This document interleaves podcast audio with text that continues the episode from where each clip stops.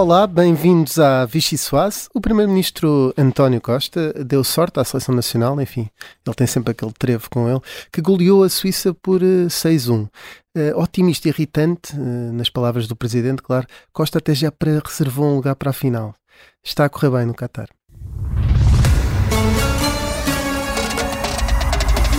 Vai apitar o árbitro, apita, Ronaldo, Ronaldo, Ronaldo, bateu, golo! Sofremos, estivemos várias vezes na moto de cima e depois apanhámos sustos, mas ganhámos. O objetivo era esse, missão cumprida. O árbitro apitou, Bruno, Bruno, Bruno, Bruno, Bruno, gol! É a importância do futebol na projeção internacional de Portugal e na identidade nacional portuguesa. É isso que justifica que o Presidente da República e o próprio Primeiro-Ministro vinhamos. Vai só contra dois, aparece também Palhinha, já entrou perto da grande área, só a passo, vai marcar e marca! Marca a Coreia do Sul! Da Coreia jogou melhor, eu tenho que dizer isso e felicitar o Paulo Bento. A consolação é ser um português e, e antes de ter sido agora, do que ser noutra ocasião. Se entrega mais à esquerda na linha para Rafael Guerreiro, picadinha para o outro Rafael Leão, de primeira para o Guerreiro, de novo para o Leão, aí vai a ligação à esquerda dos Rafaéis, remate! Golo! Que gol! Minha Nossa Senhora! Que golaço! A seleção guardou o seu melhor jogo para a presença do Primeiro-Ministro Foram, foram muito simpáticos. E a agenda dia 18? Está cá reservado. Vamos ver. Espero que sim. Brasil e Portugal na final. Ui, era uma grande final. E a torcida está a torcer por isso?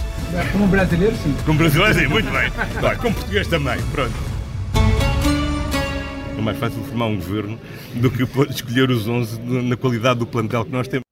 Já aqui também tenho muita dificuldade em escolher o plantel, têm todos muita qualidade. muita qualidade. Eu sou o Rui Pedro Antunes, editor de política do Observador. Esta é mais fácil, eu e o Miguel vamos nos revezando.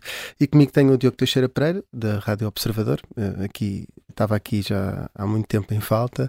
E as jornalistas da secção de política, Inês André Figueiredo e Rita Penela. Vai começar a Vichy Soase. Isto anda tudo maluco com o futebol ainda, não é? Até Uhum. nós temos aqui no meio eh, uma réplica da Copa do Mundo Pois é, manufaturada por André. Maia, que parece bastante parecido com o original, não é? Como diz o nosso camarada Miguel Viterbo Dias, eh, André Maia mudou de nome, é o André Cutileiro Maia. Ah, com, a, com a produção bem, deste, bem. Deste objeto lindíssimo que nós temos Digamos aqui. que isto assemelha-se eh, muito mais eh, à, à Copa do Mundo e à taça da Copa do Mundo ou, ou do, do, do Campeonato do Mundo de Futebol do que eventualmente o to- a, estátua que está no topo do Eduardo VII se assemelha à, à Liberdade e ao 25 de Abril, que é, que é o que aquilo representa. Mas vamos então avançar para a sopa arira. É uma sopa árabe forte, quase meio consistente. Um, para falar um bocadinho, queria eu, não sei se será essa a parte comum, sobre o Qatar. Não assim sobre as questões de futebol, que também, sinceramente, não percebo qual é o problema de Ronaldo ter sido relegado para o banco contra a Suíça, porque de facto, se tem a Suíça à mistura, o melhor é estar no banco. Não há melhor lugar para estar no banco do que qualquer coisa que envolva a Suíça. Eh, e pronto, e estamos nos quartos que também. Mas nós agora devíamos abrir aqui uma discussão violentíssima, porque o futebol geralmente é aquela coisa que faz as pessoas Não, discutirem de forma vi- violenta. Portanto, aqui como nunca antes. discutimos, não, aqui como nunca discutimos de forma violenta, se calhar o futebol é, é, é Eu melhor. sugiro que quem vá aos quartos seja o ministro Pedro Nuno Santos, porque ele é da habitação e, e pelo menos os quartos é com ele. E eu- E esta semana tivemos também o, o, o, o Carlos Guimarães Pinto, da, da Iniciativa Liberal, hum, contra o bidé, porque parece que na, na, na lei é obrigatório em qualquer habitação ter um bidé. Eh, e a ILA é contra isso. Os liberais não, não querem a obrigatoriedade de haver bidés nas casas, que dá imenso jeito, como toda a gente sabe. Isso, isso, isso, isso calhar Para vai quem ter não sabe, isto é o nosso dia a dia com o Rui Pedro Antunes. Ele faz, ele faz piadas desta forma. É um pequeno teaser do dia a dia Mas na isso, se calhar, para se alterar, tem que passar pelo projeto de revisão constitucional, ou não? Eventualmente, eventualmente, eventualmente. Acho que é logo o segundo ou terceiro artigo da Constituição que diz que tem que ser garantido o direito dos bidés nas habitações eh, em Portugal. Eh, já agora, se calhar começávamos com a sopa. Vá, Diogo, É, é Arira. Uh, o, o Primeiro-Ministro diz, e nós ouvimos neste som, que é mais fácil formar governo do que escolher os 11 da seleção. Uh, e a pergunta é: a sério? a sério, se calhar, se calhar temos que, que ir pedir ao, ao, Fernando Santos para escolher membros do governo. Já percebemos que este governo não, correu, não, não está a correr bem e é mais fácil. Uh, a seleção é mais difícil e está a correr bem, não é? Já estamos nos quartos de final, uma goleada por 6-1, grande perspectiva para chegarmos longe neste. Não, a perspectiva é boa, não é? Tá, estás a sentir a maioria absoluta, não é? Não, não, não. não por exemplo, no, no, Europeu de França, a perspectiva não era boa e chegámos lá, pois. não é? Portanto, agora, se calhar amanhã podemos eh, ter aqui um, uma, uma desilusão. Uma basófia mas... absoluta, portanto. É, é isso. mas ninguém diria, não é? Ninguém diria que é mais fácil eh, formar um governo eh, do que, do que escolher os 11. Portanto, se calhar temos que pedir ao, ao Primeiro-Ministro para trocar de lugar com, com, com o Mr. Fernando Santos. É, não, não, não se esqueçam de Alcácer Quibir. Aquilo aí, naquela zona, quando fomos cheios de confiança lá para baixo, não correu muito bem. não, atenção, eu estou só a dizer que as perspectivas são boas e nisso é, é, concordo, não é? A minha única dúvida é se é pela qualidade excelente dos jogadores, se é pelo, por oposição, se os governantes eh, são assim fracos ou, ou é tão difícil escolher, ou se são todos tão bons, não é? Uh, pois, Sim, eu, de facto eu tinha aqui uma nota. Eu não sei se isto foi uma tentativa de, de queixume. Não sei se António Costa se está a queixar uh, da qualidade dos membros. Uh, também não sei se o primeiro-ministro preferia ter problemas com o Cristiano Ronaldo do que com Pedro Nuno Santos. Uh, tinha aqui esta, esta dúvida. E depois tinha uma proposta que era um bocadinho, que ia aqui um bocadinho ao encontro do que o Diogo disse, que era eu acho que vamos esperar até dia 18 de dezembro, porque vamos ficar todos muito felizes se ficarmos lá até essa data.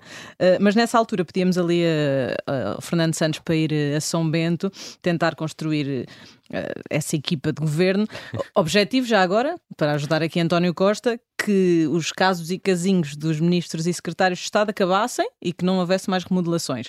Acho que isso já não era. Bom, já mas era casos mal. também Fernando Santos tem na, é, na seleção. Casos e casinhos tem, não faltam, sim. Tem casos e casinhos, mas mais por lesões é mais uh, por lesões. Só que Cristiano Ronaldo é que é um é. caso e casinho neste momento, o resto parece tudo uma equipa unida, o que não acontece propriamente no governo. Há uma questão com o Cancelo também, também não foi festejar aquele gol que o ah, Ronaldo ah, foi. foi. Portanto... O, é verdade, mas ficou Bernardo dentro. Silva. Não foi João Cancelo? O Bernardo Silva ficou dentro do campo para não recomeçar ah, o jogo. É? Sim, essa, é uma, essa dentro do meio, se calhar são vários, se calhar são vários casos. Eu gostava só de terminar este tema. Uh, eu trouxe aqui outras que eu gostava, voltar. Gostava muito, eu gostava muito de dizer. Inês. Não, não, é, é, para completar aqui esta minha parte da sopa. Eu acho que nós devíamos ter um objetivo com esta remodelação do Fernando Santos uh, no governo. Pronto, punhamos o Fernando Santos a selecionador do governo e no fim passado uns tempinhos, só precisávamos que ele dissesse: deixem o Pedro Nuno em paz, ele não merece ser maltratado. Acho que se for assim, por mim fica a remodelação, troca o Primeiro-Ministro pelo selecionador, está feito. Há aqui uma coisa curiosa que é, não sei se já pensaram sobre isto, que é o próximo Mundial, que é só no verão de 2026. Que não vai ter Ronaldo? Não, ainda terá António. Ronaldo já não vai ter, porque o Ronaldo na altura, enfim. Mas ainda terá António Costa, é Mas ainda terá António Costa como Primeiro-Ministro. Portanto, eh, quer dizer, é preciso que Portugal chegue lá. Será é que é ele a estrelinha da sorte das últimas competições? Eu vou deixar agora aqui esta... Ah, pois é. Ele esteve em Paris, é. no, no Parque dos Príncipes. Então. Muita coisa correu bem a António Costa, incluindo os resultados da seleção. Mas também teve a Azeredo Lopes e, e não consta que ninguém tenha roubado a bola e depois ninguém soubesse onde é que estava. Rita Penela, Ariri. Arira, já, já disseste o que tinhas a dizer sobre isto? Podemos avançar? Obrigada, sim. já, já, tinha, já, já disse, já dei os meus uh, cinco, cinco questões, não é? Como costumava dizer, peço desculpa se estou aqui a falhar no. no Era cinco questões, agora é 50 reais. Uh, houve uma evolução, entretanto. Bom, bom, agora foi bom. Gostei. Ora bem, vamos então avançar uh, para um prato de sopa a transbordar. E depois temos aqui uma sopa requentada, uh, que é a eutanásia, que, que, na verdade tem sido muito discutida, mas está quase a arrebentar, a arrebentar no Parlamento. À altura em que estamos em direto ainda não, não foi aprovada. Uh, e portanto ainda tem havido bastante discussão durante a manhã com outros temas, uh, mas avançamos então primeiro para um prato de sopa a transbordar. Quem é que quer pegar neste prato? Eh, pego eu, mas a coisa caiu, não é? O prato de sopa foi ao chão e entornou por todo o lado e, e é a água aqui na noite de quarta para quinta-feira em Lisboa, a água da chuva, claro, estou a falar da, da questão da chuva das e cheias. Da, das cheias, obrigada Diogo, uhum. estava a faltar a palavra, um, que, que no fundo vieram aqui pôr novamente em evidência a impreparação de, de Lisboa ou de, de área, da área metropolitana, porque não, não foi exclusivo do Conselho, se falarmos no, só no Conselho, Amadora, por exemplo, ou, ou Eiras, que, em Algés, onde a situação foi mais delicada, mas pôr, pôr novamente em evidência a fragilidade que existe a nível de plano, planeamento, mesmo a nível de PDM, se, se forem analisadas as coisas. Eu não sou especialista, uh, mas daquilo que, que, estive a consultar e a ler de vários eh, documentos e relatórios um, da, do não respeito pelo, pelos leitos dos rios e a construção, portanto, a densidade de construção e tudo mais, uh, que acabam por, em alturas em que chove um bocadinho mais, e isto estou a pôr um bocadinho, porque tendo em conta os níveis registados há, no passado muito recente, quer em 2008, quer 2014, volumes muito superiores e que eu não me recordo se houve alguma morte, infelizmente este ano houve, ou esta semana houve, mas causaram um caos tal, quer dizer, eu não me recordo dos túneis do Campo Grande uh, terem água até cá acima. Ajudem-me vocês se, se se lembram. Ontem ainda estavam fechados. A estação de Algés continua, de comboios continua também uh, por, por, por, reabrir e há, estão a ser analisados danos nas infraestruturas, portanto o impacto gigante uh, em poucas horas e tudo bem, um, um, consideravelmente os números de, de, chuva foram acima, ou de precipitação, não é? Não é chuva, é precipitação. foram acima de, do normal ou, ou, muito, muito importantes ou muito Fui ao significativas. Tweet, ao Twitter de Rui Rio e de não. Rui Moreira a ver se acusavam o tempo de ser centralista, que a chuva caiu toda em Lisboa uh, e, e não, não, foi mais dividida não. com o resto do país, mas não, não havia nenhum uh, relativamente a isso. Mas o plano Falha. de drenagem é algo que já tens alertado há muito tempo. É, eu estava a tentar chegar aí, que é a questão de, de, do avanço para a última fase do plano de drenagem, Carlos Moedas, que surgiu nos últimos dias aqui a parecer fazer uma grande apologia a um plano uh, que ele acabará por, por implementar nos próximos anos, mas que é a última fase. Uh, os últimos executivos da Câmara de Lisboa realizaram as fases anteriores, duas se não estou em erro, portanto esta será a terceira ou a última para, para ser mais correta, um, e a Carlos Moedas competirá a inaugurar a coisa, estando ela acabada em 2025, uh, sendo que eu ponho muitas dúvidas em que efetivamente ela esteja terminada em 2025, dado o, o, tamanho gigantesco da obra e os sucessivos atrasos. Eu estive aqui a recuperar na, nas últimas notícias que escrevemos sobre isto. Uh, isto já, já era para ter avançado no primeiro semestre de 2022, depois passou para setembro, de setembro passava para novembro. Depois mete-se o Natal. Depois meteu-se agora a Natal e agora que as moedas aponta lá para março. Portanto, se só para arrancar a coisa uh, isto já vai com um ano de atraso praticamente, não é? Porque do primeiro. Bom, no início do próximo ano, março, é o primeiro trimestre de 2023, falharam só o ano, era para ser no primeiro 2022, entretanto passa para o de 23. Mas uh, há essa questão política de Carlos Moedas estar aqui a, politizar completamente um, um, plano de drenagem que já vem de, de há, há, décadas, que tinha sido inclusivamente cancelado por falta de verbas, depois António Costa recuperou e, e Fernando Menina continuou, uh, o que está a incomodar imenso os socialistas, como podem calcular, porque o seu a seu dono e querem também colher aqui alguns frutos uhum. desta, desta obra que depois Carlos Moedas cortará a fita quando, quando estiver terminada. E, e, infelizmente morreu uma pessoa uh, na, na, na, zona de Algés, não no Conselho de Lisboa, mas, mas no Conselho de Oeiras, e é algo que tem sido adiado uh, muitas vezes. Não sei se queres eventualmente mudar de tema. Não, só, só, não só, queria, só queria dizer uma coisa aqui. Eu, em primeiro lugar, uh, estou solidário com os autarcas de Lisboa dos últimos anos, porque não deve haver nada mais frustrante do que ter que gastar dinheiro num plano de drenagem porque não se vê, não é? Não se vê. Portanto, Sim. como é que as pessoas vão. Como é que as Mas pessoas vão dar mérito? Não, não. Foi manchete observador há uns meses. Não, não, é isso que eu estou a dizer. Não, não estou a dizer que, não, não, estou a dizer que, não é, que o plano não é relevante. Aliás, é, é, importantíssimo por aquilo que se viu nos últimos dias. Mas ninguém vai ver aquilo. Sim, sim, e quando aquilo começar a funcionar, uh, uh, a única coisa deixa de haver vai, problemas. não vai haver cheios, por isso também não há problemas, portanto, não há coisa Ninguém, ninguém vai dar valor nenhum claro. ao plano de, de, de, drenagem. Depois, portanto, solidariedade para com os antigos presidentes da Câmara de Lisboa. Uh, e depois, só uma questão que é: ontem o Presidente da Câmara de Lisboa deu uma entrevista à SIC e, e explicou uh, como é que como é que a determinada altura o Presidente da República apareceu, não é? O Presidente da República apareceu à noite. Uh, à, à, hora a que o Presidente da República aparece nas televisões, seria o que? Meia-noite e tal, uma e tal da manhã, Sim. não sei exatamente. A Câmara Municipal de Lisboa já tinha uh, pedido às pessoas para não saírem de casa, a Proteção Civil já tinha pedido às pessoas para não saírem de casa, toda a gente já tinha pedido às pessoas para não saírem de casa. Como é que o Presidente da República aparece na rua? O Presidente da República, segundo Carlos Moedas, ligou ao Presidente da Câmara de Lisboa com qualquer coisa do género. Sr. Presidente, então onde é que você está? Vai à rua. E o Presidente diz-lhe, "Ah, queria ir à rua, mas estou sem carro. Ele, não se preocupe, eu vou ir buscá-lo. Portanto, o Presidente da República não só saiu de casa, como motivou outras pessoas a sair de casa para ir ah, ver ah, os, os estragos. Portanto, ah, está aqui uma nota Duas notas sobre isso. Eh, Na, na campanha de Marcelo Rebelo de Sousa, que perdeu, ao contrário de Carlos, Carlos Moedas, era favorito e acabou por perder para Jorge Sampaio. Na altura, um, uma dos, do- precisamente dos atos de campanha, além do célebre mergulho no Tejo, foi andar eh, a fazer taxista por Lisboa. Portanto, é algo que o Presidente já está habituado. Agora os tempos são outros, são Uber, é Uber, foi, foi a app Marcelo. Mas foi por, foi por telemóvel, portanto está, está tudo ok. Está tudo ok. Imaginem pedir um Uber e vir Marcelo. Acho que é. Ah, não- não- nada nos surpreende com o Presidente, tudo é possível. O, o que também parece surpreendente é. Coitados dos políticos, não é? chuva em dezembro, quem é que ia pensar? que ia chover em dezembro? Isto agora anda tudo ao contrário, chuva em dezembro e no outono. Meu Deus. Inês, vou- a tua sopa a transbordar é suspeito que seja outra coisa. Vou, vou mudar aqui hum, e pôr a minha sopa a transbordar para a EL, hum, a transbordar de tudo menos de, de ideias. Uh, os dois candidatos à liderança da Iniciativa Liberal apresentaram, apresentam as listas esta semana. Carla, Carla Castro fez-lo ontem, hum, Rui Rocha fará amanhã. Hum, eu com estas apresentações, ou seja, estes dois eventos, um em, Aveiro, outro em Lisboa, ficamos de facto a saber quem são as pessoas que vão estar no futuro da Iniciativa Liberal. Uma destas equipas vai, vai liderar o partido eh, e vamos ficar à espera das coisas que interessam.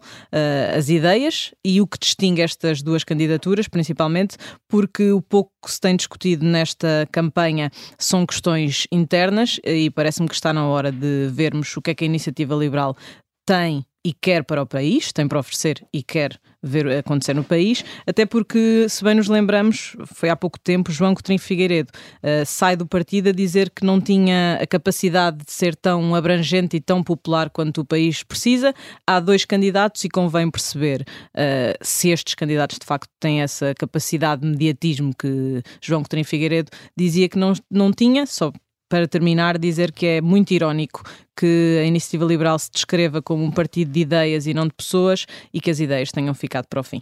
Sim, tirando, vamos ver se algum adota a medida do anti-bidé, o ataque ao bidé da Iniciativa Liberal. Entretanto, íamos também falar um pouco sobre a eutanásia, que previsivelmente eh, será eh, aprovada. Ainda não foi, a esta hora. Eh, eh, como tem sido muito prática, tem sido sucessivamente adiado. O que não é adiado eh, é o fim da primeira parte da Vichy se faz. Isso é que é pena, isso é que é pena. Era tão bom que durasse duas partes. Exato.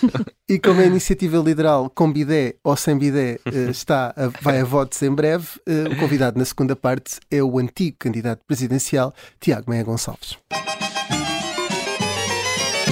Ora, bem-vindos à segunda parte da Vichy Soase. Connosco temos Tiago Meia Gonçalves, foi candidato presidencial, o primeiro da, da Iniciativa Liberal.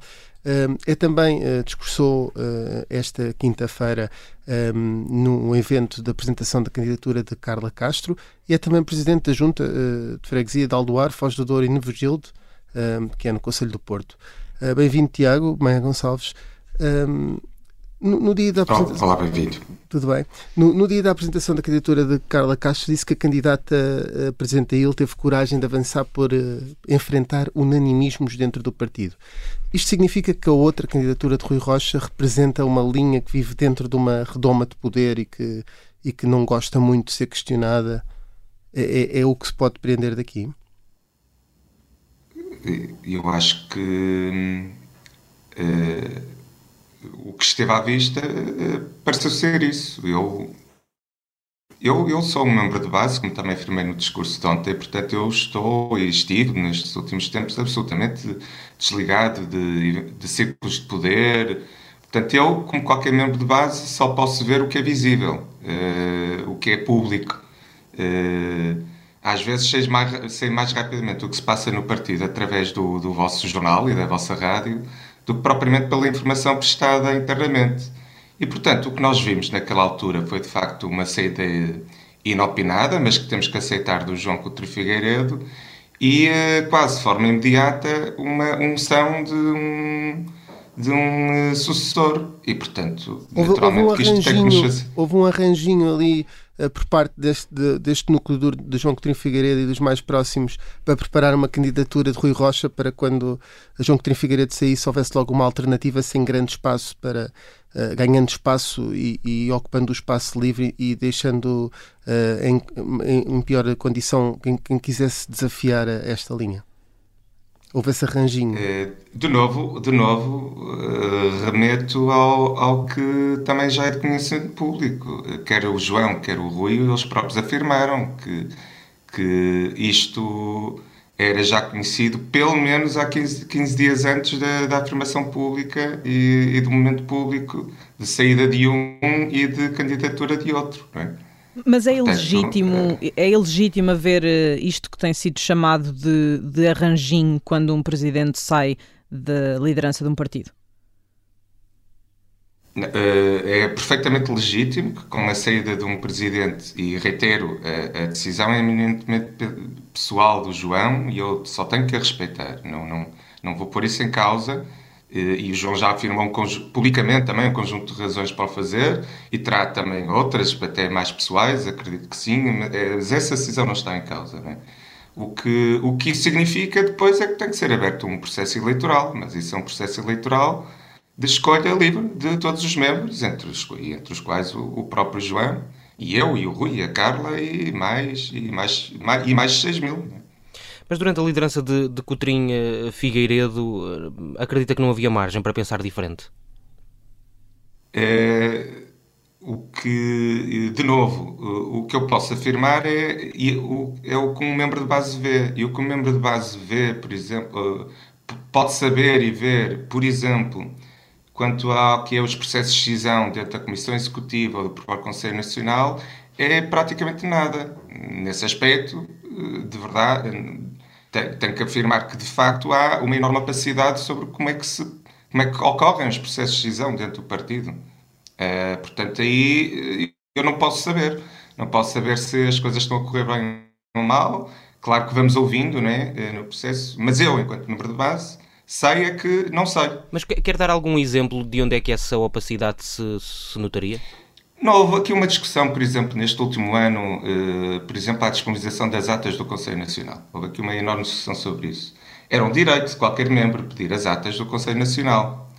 Eh, E eu até sei de, de situação de membros que os pediram e que foi um calvário longuíssimo para as poderem obter. Uh, Curiosamente, neste ano, esta, esta, esta decisão é, é conhecida, porque teve que ser tornada, teve que ser tornada depois pública, fez uma alteração ao regimento do Conselho Nacional, uh, eliminando esta possibilidade de os membros terem acesso às atas. Uh, Este é um pequeno exemplo de que, de facto, hum, há aqui. há aqui Falta de transparência. uma intenção de, de dificultar ainda mais o que já era um, um- um regime relativamente opaco de acesso a- às decisões do partido. O, o Tiago Maia Gonçalves, já lá vamos eh, escapulizar mais o, discurso de ontem, Eh, mas eh, a propósito da transparência, aproveito para lhe perguntar isto, que é, num discurso disse que o partido que no país propõe o portal da transparência tem de ser aberto nas suas decisões e nos contratos que celebra. Que contratos é que não são transparentes na ele? Ah, De novo, eu. eh, eu, eu, eu não. Já percebemos eu, a parte que as atas de não base- são disponibilizadas, mas eh, As atas não são disponibilizadas. Eu, eu, eu como membro de base, não, não, não tenho acesso nem a, nem a prova, as contas do partido, nem o relatório, né? Eh, mas pelo que sei, e foi sendo transmitido, não foi negado, não é? Nem, os, nem, eh, nem no Conselho Nacional, nem inclusive membros da Comissão Executiva, têm informação completa de todos os contos. Só têm informação das rúbricas orçamentais né? e das rúbricas de contas contabilísticas, mas não têm informação de, de quais os contratos que estão celebrados eh, pelo partido. Eh, e há alguma claro, suspeita eu- nesses eu- contratos? eu- ou- não, não, não se trata disso. Trata-se só de uma questão de pura simples transparência. Um portal de transparência. Devia não haver um base, um contratos- base.gov, mas da ele, com os contratos que, que a Iniciativa Liberal faz. Não, eu nem, eu nem digo que tenha a ser público, mas quer dizer, alguém, quem, quem vai decidir sobre, sobre eles, nomeadamente em aprovação de contas, tem, tem, tem, diria que tem que ter esse acesso. Não é? Nem a própria Comissão Executiva o tem, é isso que, que contesta. Uh, sim, pelo que, me, pelo que me é transmitido e não foi negado, de novo. Uh, há, inclusive, dentro da própria Comissão Executiva atual, pessoas que não têm acesso a essa informação. Deixa-me só ir aqui um bocadinho atrás. Há pouco uh, questionava-se sobre se não sabe como é que as coisas estão a correr, se bem, se mal. Uma das dos instrumentos que pode ser usado serão as sondagens, não é, que permitem aqui perceber um bocadinho uh, uh, o nível ou, ou, em que ponto é que o partido se encontra. Quando João Coutinho Figueiredo saiu, disse que o fazia porque não tinha capacidade para cativar novos públicos ou para fazer o partido crescer, que era preciso dar aqui um salto. Nessa altura, as sondagens davam 7,3% à iniciativa liberal e a última uma, há aqui uma descida para, para 6,7. Preocupa-o esta tendência?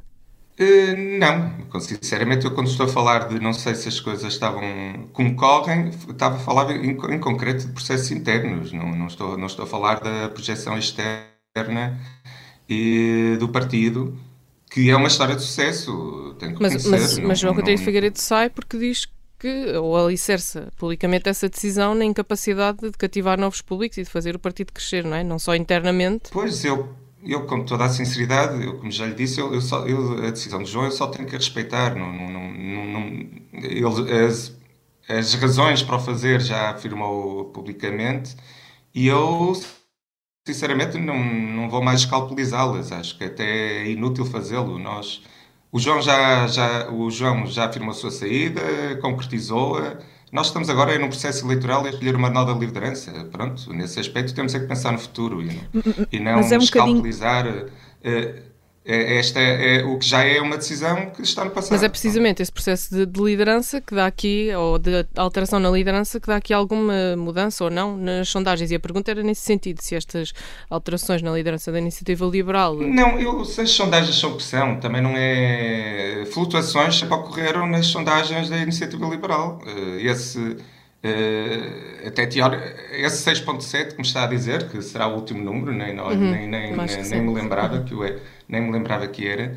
Uh, também já tivemos menos do que isso. Uh, em setembro teve, tiveram, em, 3, tiveram, em setembro tiveram 3%, sendo que o já Tiago Maia Gonçalves teve 3,2% e... nas presidenciais, portanto ainda foi abaixo do seu resultado. Pois, uh, uh, vamos lá ver. Resultados são uma coisa, sondagens são outras. Isso é desde logo uma, uma, uma afirmação, é? uma, uma, primeira afirmação. E, portanto, tem resultados, o último resultado é o das legislativas. Isso, e esse é, esse é é absolutamente claro e garantido e permitiu-nos eleger oito deputados.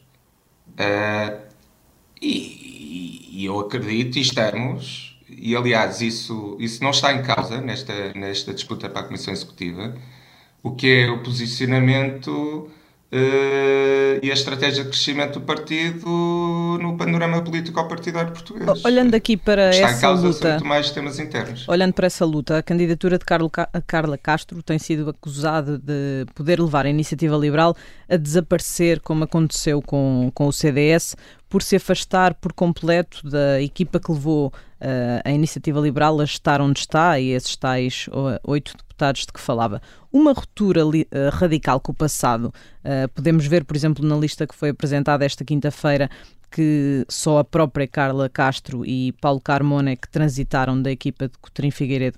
Esta decisão, esta ruptura com o passado, pode ser o fim da iniciativa liberal?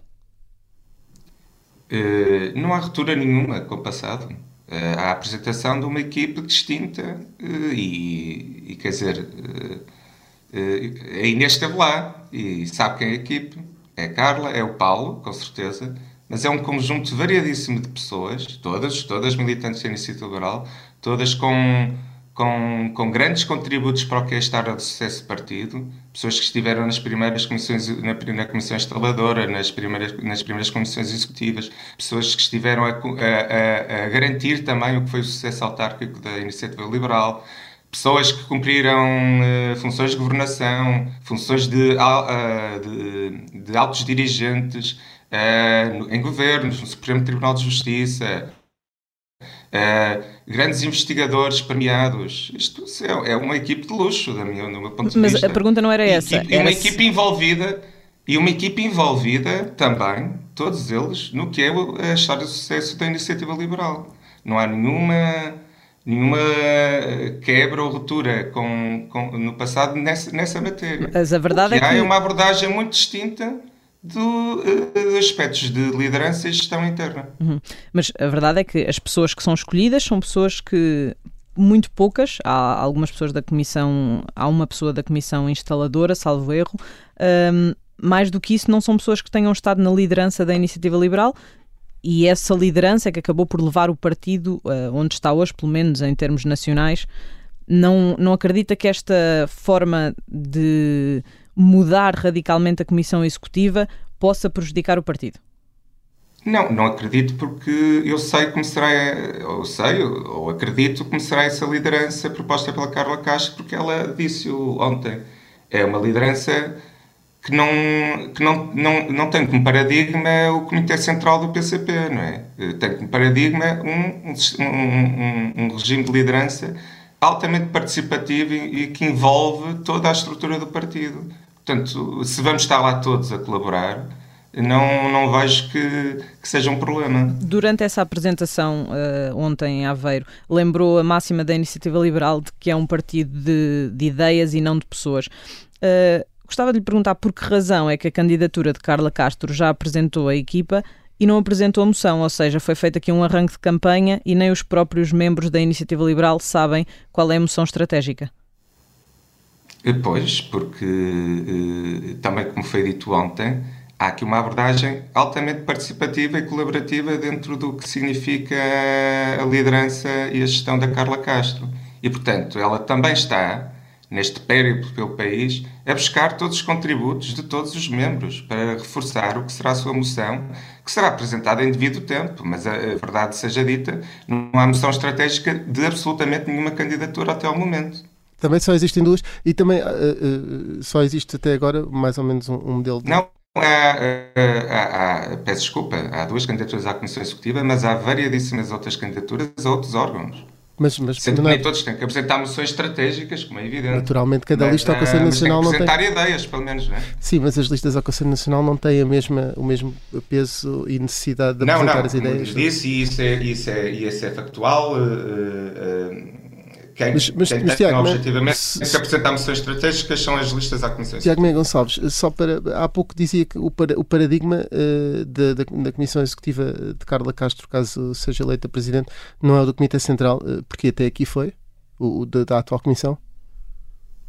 Uh, Ou assemelhou-se mais com isso? Eu, eu, de novo, eu, enquanto membro de base, e percebendo alguma capacidade das decisões e percebendo mais tarde que mesmo dentro da própria Comissão Executiva há, há, há, acessos distintos à informação e aos processos de decisão, tendo a achar que não é um paradigma um, um bocadinho uh, mais próximo desse do que um paradigma liberal. Não é? o, o, o, Tiago Meia Gonçalves está, está, a referir várias vezes que é um, um membro de base do, do, do, partido, mas a verdade é que, é que teve grande protagonismo durante uma, uma fase, foi candidato a, às eleições presidenciais. Quando é que chegou à conclusão de que o partido era opaco e de que havia essas dificuldades na tomada de decisões? Eu, eh, portanto, eu só eh, eu só cumpri funções dirigentes até antes, até antes da portanto, eh, como presidente do Conselho de Jurisdição, objetivamente, né? até ao final de 2021. Eu, como presidente do Conselho de Jurisdição, não é? Naturalmente tinha acesso a um conjunto de informação eh, quando passei a ser membro de base, eh, foi a partir daí que, de facto. Há uma espécie de castas dentro do eh, partido. As questões do. Não, não se trata de castas, é, é, é, ou por sistemas até, ou por processos que eu também tenho que perceber que nós somos um partido muito jovem, há processos que têm que ser desenvolvidos, há, há, há e é centralista, há formas a de funcionar. É, é, quando, somos, quando somos um partido de 90 diga, há, forma, há, formas de funcionar quando somos um partido de 90, de 90 pessoas que estamos todos numa sala, uh, não precisam ser formalizados, mas quando já somos mais de 6 mil têm que ser formalizados. É essa abordagem que, e esse esforço de, de construção de um partido que já não é só de 90 pessoas e cabe todo numa sala, que, que, que, teria que ser feito e que, não, e, não, e que não sinto que tenha sido feito esse esforço. E é um partido centralista, na maneira como é gerido neste momento? Uh, o partido uh, foi concebido originalmente uh, como um partido bastante descentralizado. As figuras dos núcleos territoriais, no contexto do nosso partido, é absolutamente única no, no que é o paradigma da organização dos restantes partidos. Infelizmente, este ano, houve de facto alterações ao regulamento dos núcleos que preconizaram o que eu quase qualificaria de uma sovietização do partido nesse aspecto. E sim, e portanto aí também houve aspectos preocupantes de mudança desse paradigma de descentralizado eh, que espero sejam, eh, sejam eh, repostas né, as condições anteriores. Voltando aqui um bocadinho à apresentação e indo aqui àquilo que estava a dizer. Uh, Carla Castro disse que havia, aliás, o Tiago Maia Gonçalves na candidatura, na apresentação da candidatura, disse que havia grandes diferenças entre os candidatos, mas que elas se viam essencialmente a nível interno é aquilo que tem estado a criticar, é a parte interna do partido, mas consegue apontar alguma diferença que seja de âmbito nacional nestas duas candidaturas, sendo que é um partido que neste momento é a quarta maior força política e se calhar nesta fase também interessaria estar a falar para os portugueses? Eh, estes aspectos de gestão interna eh, são absolutamente cruciais e importantes também para o que depois é o, efeito na, na, capacidade de projeção externa. Por exemplo, o, o, o, termos uma abordagem para a preparação, para os processos decisórios e para, por exemplo, para a preparação de um programa do partido que seja mais colaborativa e trabalhada em rede, ou uma visão de, de que o programa de partido vai ser preparado pelo, ou pelo Presidente da Comissão Executiva ou por, ou por, um pequeno grupo, por exemplo, isto é uma questão de organização interna de trabalho, tem efeitos, tem efeitos uh, muito diferentes depois do que vai ser esse programa de partido como vamos poder projetar. Este é um exemplo e pode-se dar vários. Por exemplo, uma, um partido que preconize, de facto, a devolução da, da, da autonomia que foi retirada aos núcleos neste último ano e que os potencie uh, ou uma visão mais centralizada de gestão do partido também em relação aos núcleos, de novo, isto são questões internas, também tem um efeito tremendo depois do que, por exemplo, será a capacidade de projeção uh, no território do partido. É? Deixe-me só perguntar já, já agora. Todas as questões de gestão interna têm impacto na nossa projeção externa e acrescento também mais uma coisa, é que o, o, o partido que defende princípios e valores liberais para o partido, para o país, peço desculpa, tem que os aplicar internamente, sob pena de, sob pena de, de ser incoerentes. Já percebemos que, esse, eh, que na, na, sua opinião, estes princípios e valores, alguns deles não estão a ser cumpridos. Gostava só de perguntar-lhe já agora um, ehm, porque é que nesta, na quantidade de órgãos que vão agora um, ehm, a eleições na próxima convenção, porque é que o Tiago não avançou para, para nenhum deles, nem na lista que apoia, nem no Conselho Nacional, por exemplo? Porque eu quero estar nestas. Eh, porque eu.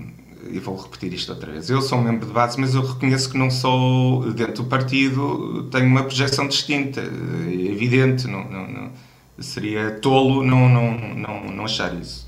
Eu acho que neste momento e nestas eleições era mais importante, e é, muito, é importante para mim, o, estar aqui absolutamente desvinculado e, e desligado de, de conflitos de interesses sobre o que vão ser eh, estas eleições. Quero ser um homem livre nestas eleições. E para sê-lo não posso ser candidato. Uh, prefiro uh, afirmar o que penso de forma sincera, livre e desvinculada. E, e, e, foi por isso que decidi não, não, não avançar uh, com a minha candidatura. Embora já tenha um, um, certo tipo de vinculação ao partir do momento que apoia a Carla Castro e que, e que, que é Sim, o protagonista. Um homem livre, um homem, um homem livre que pensa ao seu partido o Tiago Meia Gonçalves uh, também escreveu. No... de forma sincera o que eu, o que eu apoio. Sim. Escreveu no Twitter no dia 9 de novembro: Eu tenho um creche político. Uh, é, Referir-se a Carlos Guimarães Pinto. se ele tivesse avançado, sim, sim, se ele tivesse é avançado seria, seria uma boa opção, não? Se ele tivesse avançado agora, não era o Carlos. Eu sei, eu sei que o Carlos não avançaria. Portanto, é, é, faz, faz parte do Carlos que eu conheço. Mas é uma porta fechada ou um dia ainda pode ser uh, líder do partido novamente? Isso vai ter que perguntar a ele. Agora, do, do, do, que eu conheço do Carlos e do seu posicionamento atual diante das questões internas do partido, o Carlos não quer. O Carlos quer ser e está a ser um excelente deputado e está 100% eh, focado nisso. Não, não, e, portanto, não, não, o seu foco não é não é envolver-se na gestão interna do partido, mas naturalmente depois tomará as suas opções, mas como um membro da base. Estamos, estamos a ficar com. Que também, que também, com pouquíssimo... é, ele, também ele é um membro da base. Estamos a ficar com pouquíssimo tempo, vamos só tentar aqui condensar uma, uma pergunta sobre o Porto, para também não sermos uh, centralistas. Uh, mas uh, Ricardo Valente demitiu-se do movimento de Rui Moreira, também depois de uma reportagem da SIC em que parece que houve pouco cuidado por parte deste vereador pertence à iniciativa liberal, e se calhar insistir mais neste ponto, porque me parece que está tudo mais ou menos bem com o Rui Moreira, uma vez que ele participou no, no 25 de novembro organizado pela IL, ou na festa do 25 de novembro organizada pela IL. Uh, o que lhe pergunto é se eh, um liberal pode-se permitir a ter falhas como apresentar uma empresa e descerrar uma placa de uma empresa que não conhece muito bem uh, e que ainda por cima tem problemas de corrupção. Isto, é, isto perdoa-se a um liberal? Uh, em primeiro lugar, uh, é porque é preciso ter eh, o... não só os ideais do partido, mas depois aplicá-los, como o Tiago Meia Gonçalves disse.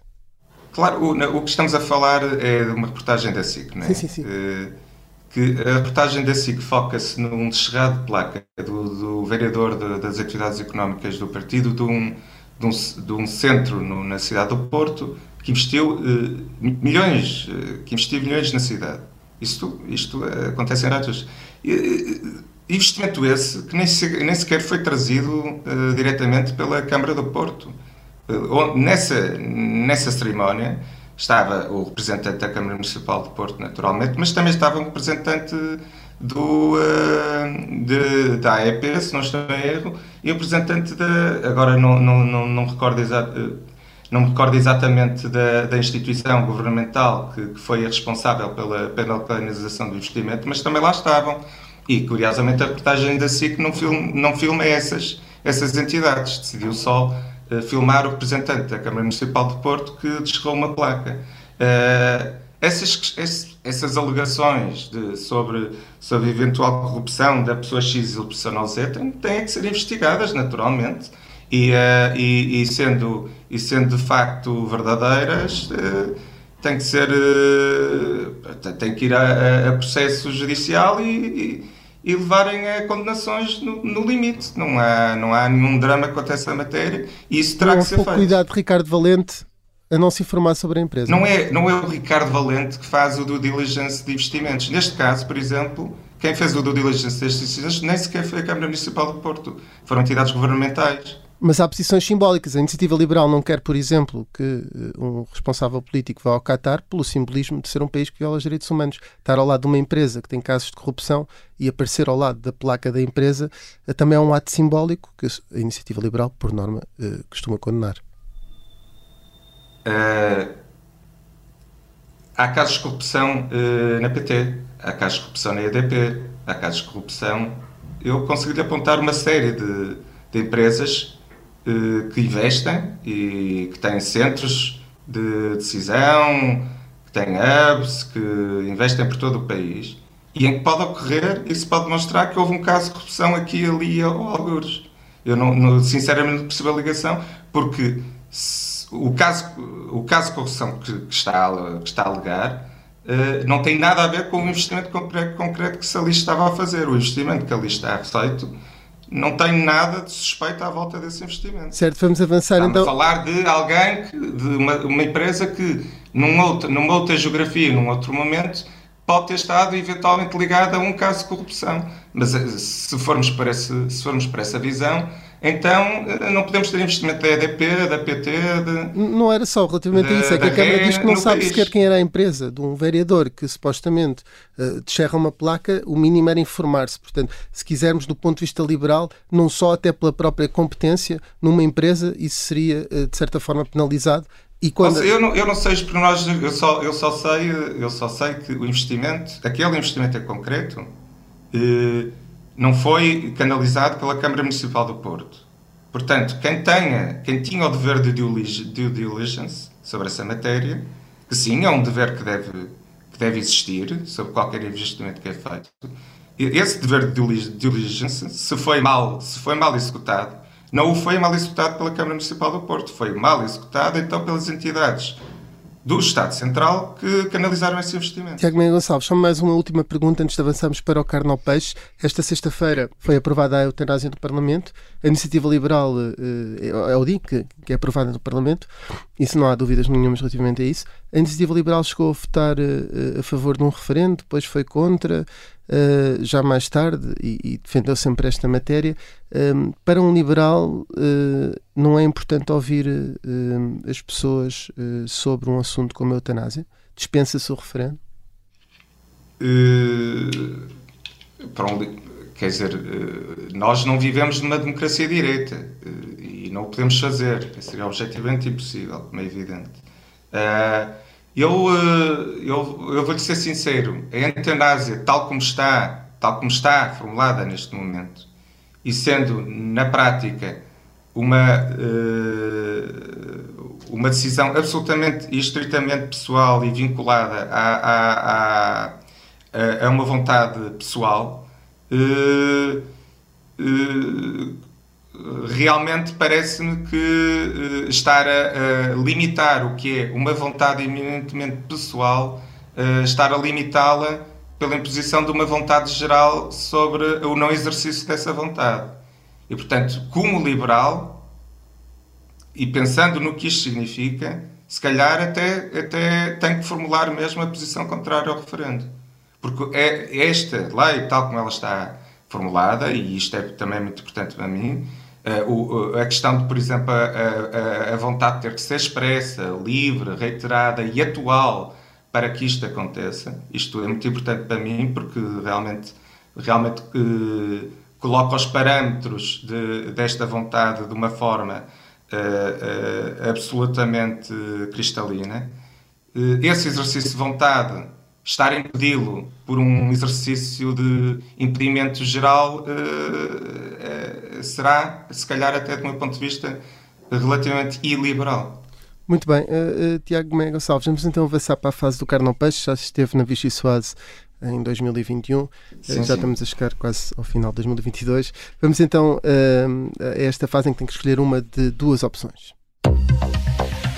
Vamos imaginar que há eleições presidenciais, avança-se para uma segunda volta e ficam só duas opções para Belém. Uh, Paulo Portas ou Luís Marques Mendes? Uh, olha, não, não, eu sinceramente não, não, não sei, não, não, não, consigo escolher. Talvez Luís Marques Mendes. E, e talvez João Coutinho Figueiredo. Ah, o João? Se fosse o João. Não sei. O João, os três, não pode haver segunda volta com três. Não, não, não, não. Essa era boa ideia. Ai, o, o, o João uh, lançar-se à candidatura, não sei, vamos ver. Isso, isso dependerá do João, acima de tudo. Mas é entre, entre Marcos Mendes, Mas, Paulo Portas e João Coutinho Figueiredo, preferia Marcos Mendes? Não, não, preferi o João aí, é evidente. Uma segunda volta a três aí, escolhi o João. Estamos em processo de revisão constitucional, nunca se sabe se, não, se isso não passa a ser permitido. Tem nas mãos o, o poder de escolher um deputado para a bancada da Iniciativa Liberal. Quem prefere, Pedro Passos Coelho ou Adolfo Mesquita Nunes? Adolfo, claro. E quem é que levava a fazer uma visita na freguesia onde é presidente? André Ventura ou Paulo Raimundo? Uh... Olha, levava o Paulo Raimundo para demonstrar e tentar desmistificar um dos mitos associados ao, ao território da minha freguesia, que é, que é alegadamente a freguesia dos ricos. Não é. É um é território altamente. Exatamente, é um território altamente heterogéneo que, que, representa todas as realidades sociais e nós, no território, estamos especialmente atentos a isso. Então vamos ver na última questão, eh, mais desportiva. Quem é que levava para ver um jogo do Futebol Clube do Porto? Inês Souza Real ou Catarina Martins? Eh, eu não sei, alguma delas é portista? Não, não sei. A Catarina Martins é do Porto, mas não sei qual é o clube. Pois é, ela é do Porto. Se calhar levava ela porque Estava mais próximo. Porque acredito que possa ser portista. Ali, ali, não, há, ali não há política, é, é clubismo e, portanto, eu queria era portistas ao meu lado. Muito bem, Tiago Meia Gonçalves, avançamos agora para a nossa sobremesa, que é a, a música que escolheu. Uh, pelo título da música, suponho que tenha aqui uma segunda leitura, mas vou deixar, dizer, vou deixar que seja o Tiago Meia Gonçalves a dizer uh, qual é a música, o intérprete e também o porquê desta escolha. Sim, senhor. Esta música que eu escolhi é de Sam Cooke, que é por muitos considerado o rei da soul music. E de facto eu também queria apelar aqui um bocadinho à alma a alma do partido. Uh, e uh, a música chama-se A Change is Gonna Come e é, é, é mesmo esse vento de mudança que, que acho que temos que, que queremos para o país e portanto uh, se queremos ser esse se queremos ter esse vento de mudança para o, para o país temos que ser essa mudança também no partido. Tiago Meia Gonçalves, muito obrigado por ter sentado à mesa da Vichy Soase uh, mais uma vez. Uh, termina aqui a, obrigado, a Vichy Soase. Regressamos, como sempre, na próxima sexta-feira.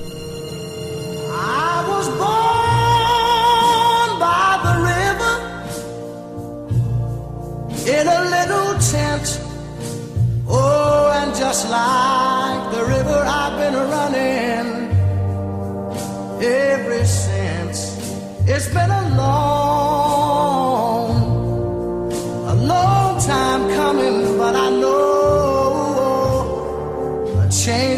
come. Oh, yes, it will.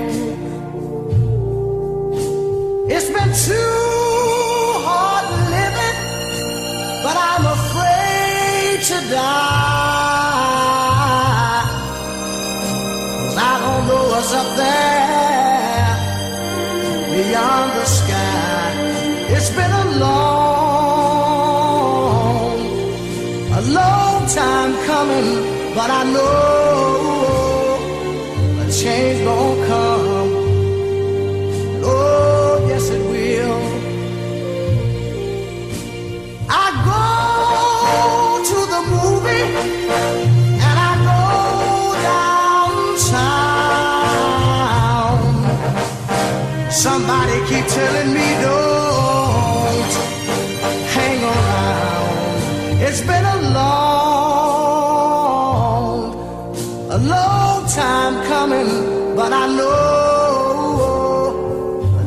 gonna come. Oh, yes, it will. Then I go to my brother. And I say, brother, help me please.